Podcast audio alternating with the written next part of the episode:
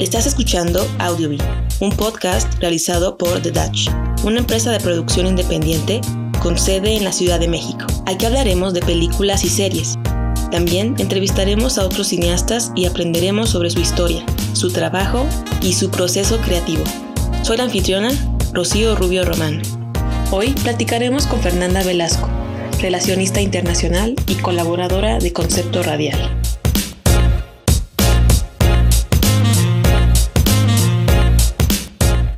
La película de la cual hablaremos el día de hoy se llama La mujer en la ventana de Woman in the Window, dirigido por Joe Wright. Es una película que ya tiene algunos días que salió en Netflix y hablaremos sobre esta obra cinematográfica que eh, yo creo que muchos no sé si sepan, pero está basado en el bestseller del mismo nombre. Se publicó en el 2018 la novela en la que está basada la película y pues de eso hablaremos el día de hoy. Spoiler alert, si no han visto la película, por favor escuchen este podcast más adelante. Mav, danos tus primeras observaciones. Ay, te juro que yo cuando vi que era Amy Adams, no, no, no, yo no sabía que era quiénes estaban como eh, en el reparto, ya hasta después que dije, ah, mira Gary Oldman, ah, mira Julian ¿no? Como iban saliendo, pero como Amy Adams hace muy buenas películas y me parece una actriz muy competente, con mucho talento, dije, ay, pues va a estar buena, ¿no?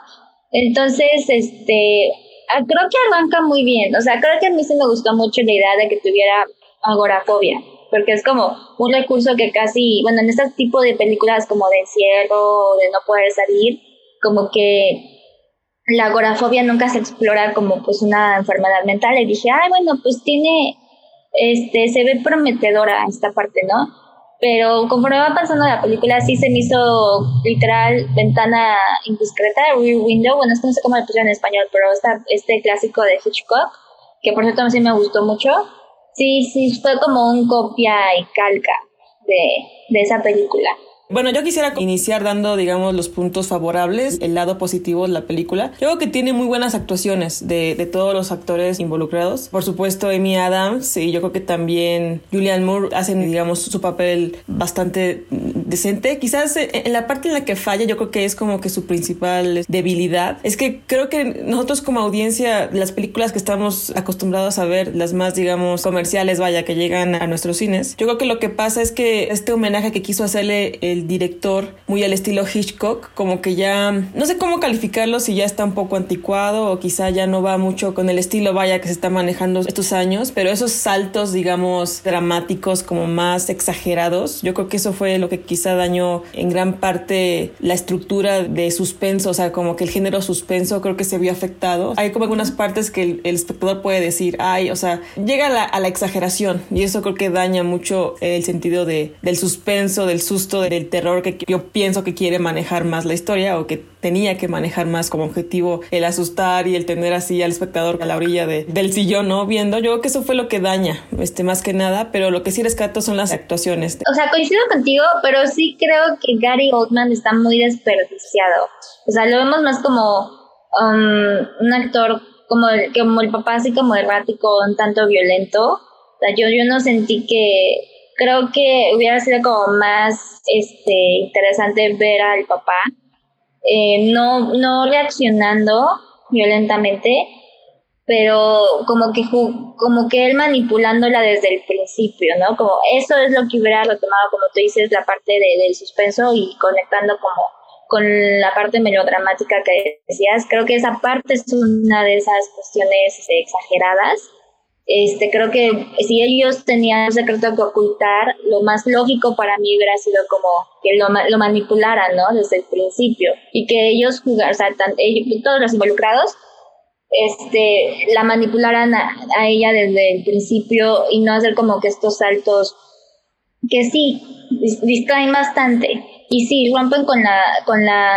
este, con la parte de, del, ay, se me fue, del suspenso, y creo que hasta cierto punto lo hacen un tanto predecible, pero sí, creo que las actuaciones cumplen, todos están donde tienen que estar, eh, actuaciones convincentes, pero sí sentí un poco desperdiciado y un poco exagerado a, a, Gary Oldman, sabiendo de lo que él es capaz, ¿no? Ya después, creo que como 60, 70 años de carrera, creo que ya el mundo sabe como que, que, que nos puede entregar Gary Oldman, ¿no? Más que desperdiciado quizá Gary Oldman, yo creo que su personaje está como encasillado en otros que ya, ya lo hemos visto, vaya, en ese papel de, de señor enojado y frustrado. Yo creo que se está encasillando un poco en el mismo personaje. Eso quizás yo le veo como de negativo en su performance, ¿no? La película.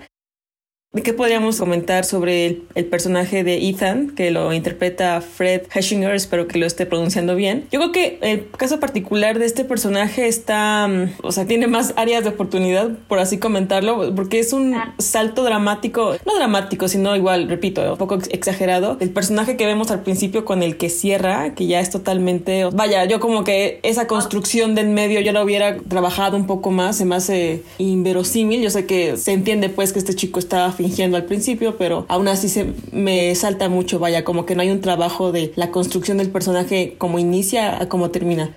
Y, por ejemplo, también, bueno, diciendo, tomando lo que decías con este, tan, quiero como algo que siento que perjudicó también mucho a la película y que en realidad está perjudicando mucho del contenido que están creando estas plataformas de streaming, es que te quieren contar una historia muy bien producida en una hora y media. Y creo que ya sabemos muy bien que las mejores producciones son aquellas que llegan a las dos horas, te pasan un poquito, e incluso a las tres horas, es que estamos hablando de una producción tan compleja, no sé, se me ocurre, ¿no? En su momento El Señor de los Anillos le criticaron muchísimo que eran películas de tres horas, ¿no? Pero eran películas que tenían que contar una historia compleja, su adaptación es muy compleja, tienen muchísimos personajes y merecían tres horas, ¿no?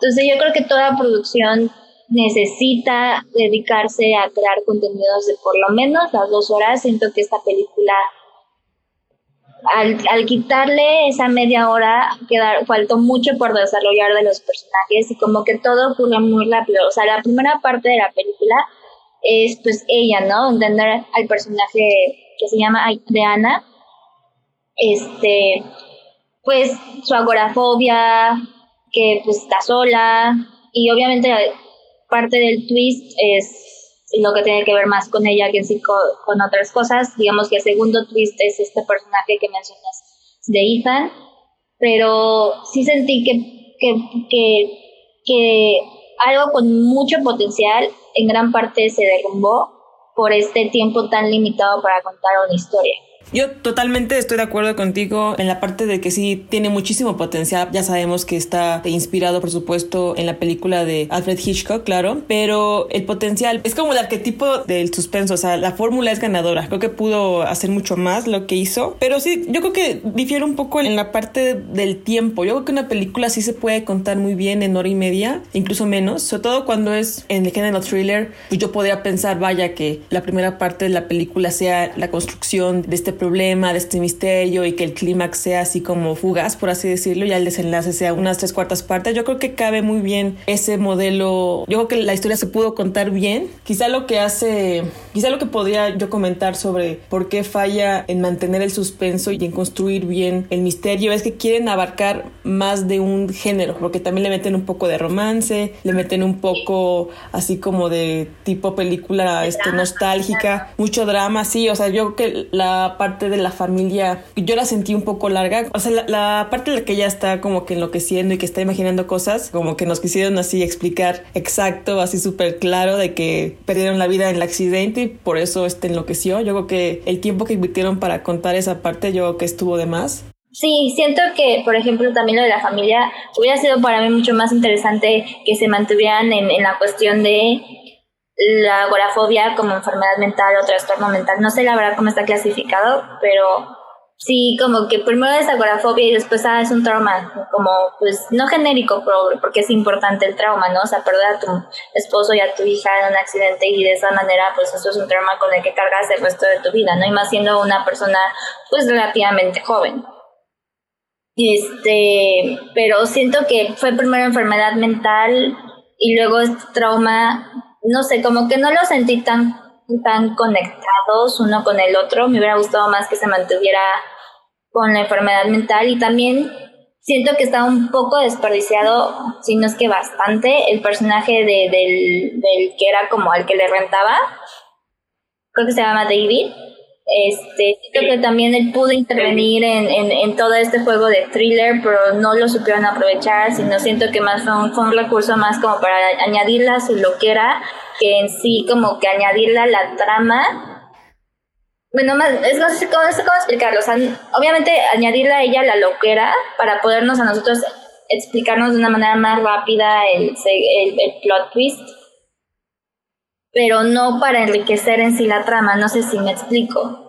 Sí, tiene razón en que está desperdiciado el personaje. Yo también quisiera agregar que hay un error con él, con el personaje. En la narrativa hay cierto, ¿cómo decirlo? Como cierta incoherencia que pasa, que él al principio no le cree a ella, está como, dice, no, estás imaginando cosas y de repente este, ah, sale con que, ah, sí, ella es la otra o la, o la verdadera mamá, pero, o sea, como que hay algún error, ¿no? Como que no se entiende bien porque al principio no le cree y ya después ya tiene más información. Está un poco extraño esa parte.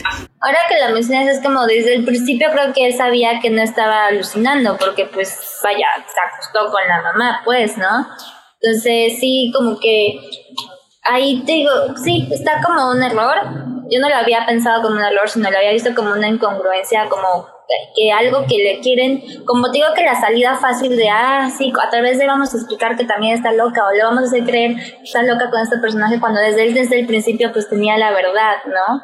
Tan sencillo que hubiera sido incluso ver cómo ellos, dentro de este después dentro del, mundo del departamento, porque el departamento digamos que es como donde ocurre toda la trama, se enfrentaban a la policía y a esta familia juntos, que eventualmente también, no sé, no sé, cualquier cosa de que estuviera más del lado de Ana, que en sí, así como, ah, sí, la salida fácil y te explico que ya, este, que siempre sí tuviste la razón, o sea, sí no tiene nada de sentido, siento que me hubiera gustado ver a él igual sumando este juego de cómo él con este se sumaba el juego como de la manipulación un tanto característica o más bien como del engaño al género thriller, ¿no? Pero sí está como muy muy muy muy desperdiciado y como tiene y como dices, no tiene razón de ser el cambio que le dan a que siempre supo la verdad, pues porque con eso pues ya son dos contra una familia de locos, o sea, ya cuando tú como policía, al menos yo pensaría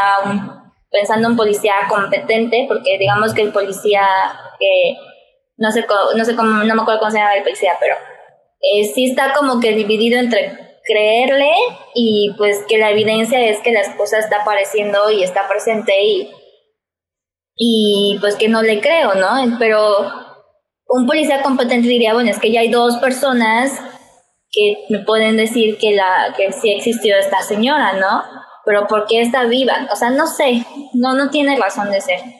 A mí me hubiera gustado más que este personaje de David lo hubieran caracterizado más como el hijo, como Ethan, que hubiera estado más nervioso al principio, que hubiera estado un poquito quizá como más en el estado de duda y a Ethan lo hubiera construido más progresivamente, como poco a poco que fuera a darse como que se viera más sospechoso y David ponerlo más en duda porque para decir, no, o sea, él sabe algo, aún no sabemos exactamente qué, pero este, este chico sabe algo.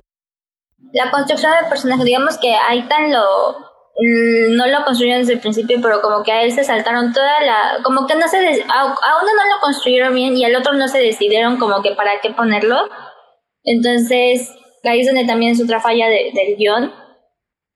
Y pues como toda la concepción de la idea, ¿no? O sea, sí se ve que hay como un tributo, eh, una referencia a Rear Windows, se, se nota dentro de toda la historia base es, es lo mismo pero, o sea, creo que va a pasar la historia como una muy mala imitación de, bueno, si es que pasa la historia, ¿no? Pero va a ser como referenciada en su tiempo de popularidad la película como pues una muy mala imitación de Ventana Indiscreta cuando pudo haber sido un buen homenaje, pudo haber sido incluso un cambio al clásico de este tipo de películas. Digo, no, no superar a Hitchcock porque jamás, ¿no? un clásico es un clásico y son insuperables, pero sí pudo haber sido como un verdadero homenaje a, Ventana Indiscreta. Estrenada en 1954. o sea, así, así, así de legendario ya es como el, género de thriller con esta propuesta, ¿no? De, del vecino que ve y la paranoia. Creo que también hubo otra en su momento, pero creo que es como de los 2000. Yo me acuerdo que yo la fui a ver en el, al cine con un compañero de la prepa eh, que se llama Disturbia, con este Shia LaBeouf, que se lesiona a raíz de un accidente que tiene y ve como su vecino, pues es un asesino, ¿no? pero este, esa creo que todavía comparada con, o sea, no, no es tan vieja tampoco, pero digamos que, digamos que fue como del, del 2000, sí, como de 2000, 2010, comienzo del 2010, entre 2010 y 2015. Y este, y sí, como que no está tan exagerada, todo es un poco más realista, todo, todos los personajes incluso hasta el más secundario que vendría siendo como el amigo este de, del prota de esa película, este tiene aportan a la trama y no es como que ah la salida fácil aquí como que todo fue salida fácil el plot twist de Ana y luego el plot twist el segundo plot twist que ya es el que revela pues, el verdadero final sí es como que todo fue como muy salida fácil me gustaría, más que hiciéramos nuestra conclusión empezando con los puntos más negativos que le vemos y cerremos con lo positivo. Lo negativo es eh, la falta de desarrollo de los personajes de Ethan y de David, definitivamente es eso.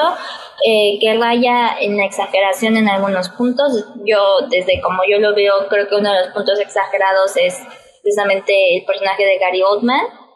Eh, otra cosa que me brinca un poco es cómo ella de la nada tiene una super cámara con un super lente cuando, pues sí, o sea, es una psiquiatra y se ve que si te puedes, si puedes rentar un lugar como ese en Nueva York, pues tendrás dinero para comprarte una cámara, ¿no? Pero como que también esa parte de, bueno, más sobre Ana, no solo medirla sino en su enfermedad mental, sino quién es ella, qué hobbies tenía, cómo era su vida antes. Siento que como ese pequeño detalles los vuelven a poner de salida fácil, o sea, todas las salidas fáciles que toman dentro del guion es otro punto negativo para mí. Y sobre los puntos positivos, la producción. O sea, creo que tiene estándares de producción muy buenos, creo que tiene actores comprometidos, eh, todos hacen lo que tienen que hacer y la escena en la que hacen la transición ya que, se, que todos le están confrontando y ves que hay una escena de transición en, en la que ya se explica de, de dónde viene su trauma de que perdió a su familia, esa escena a mí me pareció muy brillante, muy, muy buena y sí me impresionó bastante. Entonces sí tiene una película con es una película con muchísimos estándares de producción y eso para mí es como lo más positivo. A mí me gustaría decir que lo negativo, pues sí creo que lo que más destaco como detalles negativos, pues sí es la exageración, en algunos momentos cúspides que creo que sí rayan un poco en la exageración y que no suman y como que le restan un poco al interés del espectador, puede ser. El tratar de, de abarcar demasiados géneros ya, ya, ha sido como una, ya una técnica, una táctica de Netflix de querer tomar un poquito de todo. Seguramente habrá un sector de espectadores, del público, que guste ese tipo de películas, ¿no? Que son como de un poco de todo. A mí en lo particular creo que en el género de thriller pues no funciona muy bien. Y de cosas positivas pues sí, realmente las actuaciones de Amy Adams y Julian Moore, sobre todo Julian, los pocos minutos que estuvo en pantalla al principio bastaron para que yo la extrañara toda la película. Eso también rescato y como tú dices, ¿no? Pues la producción, la calidad pues de la producción y que es verdad que se sentía que cada personaje estaba muy comprometido con su trabajo y comparto ese mismo señal pues de que es una cosa positiva.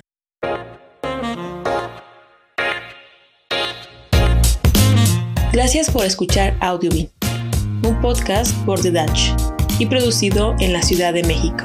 Soy la anfitriona Rocío Rubio Román. Para comunicarse con nosotros, puedes enviarnos un correo electrónico a audiobin.com o visitar nuestro sitio web www.thedutch.com. Música por Ben Sound.